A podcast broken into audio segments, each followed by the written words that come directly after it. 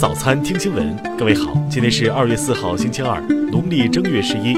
新阳在上海问候您，早安。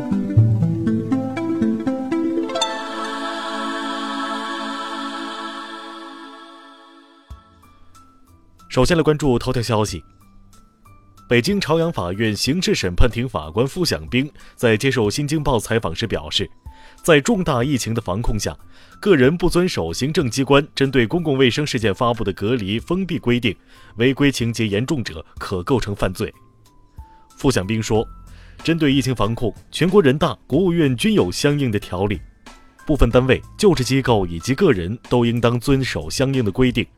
此次肺炎疫情因存在传染性，很多地方政府发布了公共场所应当佩戴口罩的规定，因此作为公民应当遵守规定，这是法定的义务。傅响兵还称，对于不佩戴口罩的相关人员，民警有权执法。如果当事人拒不配合，轻则可按妨碍公务罪定罪等处罚，重则会被追究刑事责任。另外，傅想兵还表示，新冠病毒的传染性属于社会共识，部分人员若已确诊但仍不遵守隔离规定外出，就需要从主观上认定，判断其是否是怀有报复社会的心态做出此类行为。是的话。则要以危险方法危害公共安全罪去追究其责任。听新闻早餐知天下大事。为积极应对当前疫情严峻形势，中国城市规划学会呼吁所有城市疫情防控工作实施分区接诊、集中诊治，以有效切断病毒传染路径，遏制疫情扩散。民航局要求，从三号开始，各地机场除了按照地方政府要求开展旅客体温检测外，还应确保对全部进出港旅客进行体温检测，做到应查尽查。三号数据显示，二月二号，三十一个省和新疆生产建设兵团报告新增确诊病例中，湖北省之外地区新增确诊病例数连续三天趋于平稳。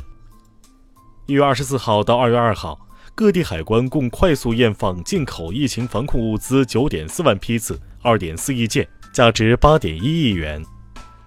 截至三号零点，中国慈善联合会监测到全国用于疫情防控工作的慈善捐赠共计一百七十二点八七亿元，捐赠总量相比一月三十号增长了七十一点四九亿元。视觉中国网站在暂停运营五十六天后恢复访问，并且可进行正常使用。此前，该公司网站全面开展自查整改，暂停运营。澳门政府昨天宣布。即日起，所有巴士乘客必须佩戴口罩才可上车，否则车长有权拒绝乘客上车。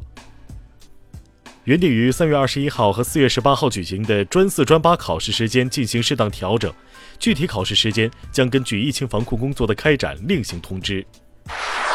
下面来关注国际方面，伦敦二号发生一起与恐怖主义有关的袭击事件。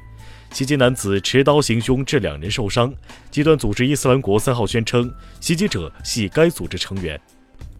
土耳其总统埃尔多安三号表示，土耳其已开始对叙利亚北部伊德利卜省的叙利亚政府军展开报复性军事打击。意大利二号宣布，已分离出新型冠状病毒毒株，成为欧洲首个分离出病毒毒株的国家。意大利卫生部长称，这将有望进一步加速对疫苗的研发。美国国防部近日证实，美驻伊拉克基地遭袭击致六十四伤。伊朗方面对此表示，美方公布的受伤数字实际上可能代表的是袭击中的死亡人数。伊朗向乌克兰提议，愿为乌航空的每位遇难者的家属支付八万美元赔偿金。乌总统泽连斯基二号称，数额不够，将争取更高赔偿。二号。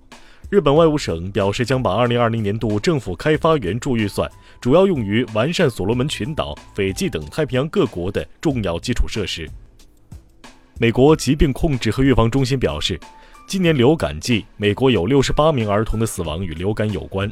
关于流感季还要持续一段时间，因此这一数据可能会继续上升。Facebook 称将加强管控社交平台上有关新冠病毒的虚假信息。屏蔽含虚假信息的话题标签，引入第三方机构核查机制，并向用户实时推送相关新闻。下面来关注社会民生。云南昆明一家文具经营部违规销售口罩，获利四元，但因未明码标价，且未经市场监管部门变更登记经营范围，拟被罚六千元。江西赣州一女子陆某与新型冠状病毒感染的肺炎确诊患者亲密接触后，在有关部门依法依规告知且要求其居家隔离的情况下，陆某拒绝隔离，还坐公交车乱跑。目前，陆某已被立案侦查。湖北孝感一村民邱某某同他人围坐家中打牌，村干部发现后劝散，邱某某找村干部理论，并打伤对方头部，还对执法民警动粗。目前，邱某某因涉嫌妨碍公务罪被刑拘。湖北孝感一男子童某因在医院未买到需要的药，摘口罩对医护人员猛烈咳嗽。经查，童某儿子从武汉归家发烧，其情绪激动才有此动作。目前，童某儿子已排除感染，即被刑拘五天。江苏盐城一男子邱某在手头没有口罩售卖的情况下，以每只十元的价格发布虚假兜售信息，先后有四川、河南、浙江多名群众受骗。目前，邱某已被刑事拘留。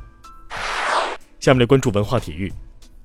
鉴于当前新型冠状病毒感染肺炎疫情的严峻形势，中国排协昨天宣布延期举办排球活动。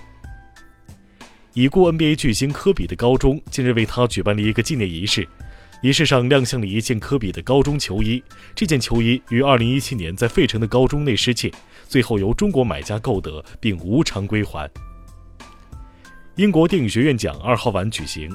战争片《一九一七》拿下了最佳影片等七项大奖，延续其自金球奖以来的良好势头。中国著名曲剧表演艺术家、国家级非物质文化遗产项目曲剧代表性传承人马奇二号辞世，享年九十七岁。以上就是今天新闻早餐的全部内容。如果您觉得节目不错，请点击再看按钮。咱们明天不见不散。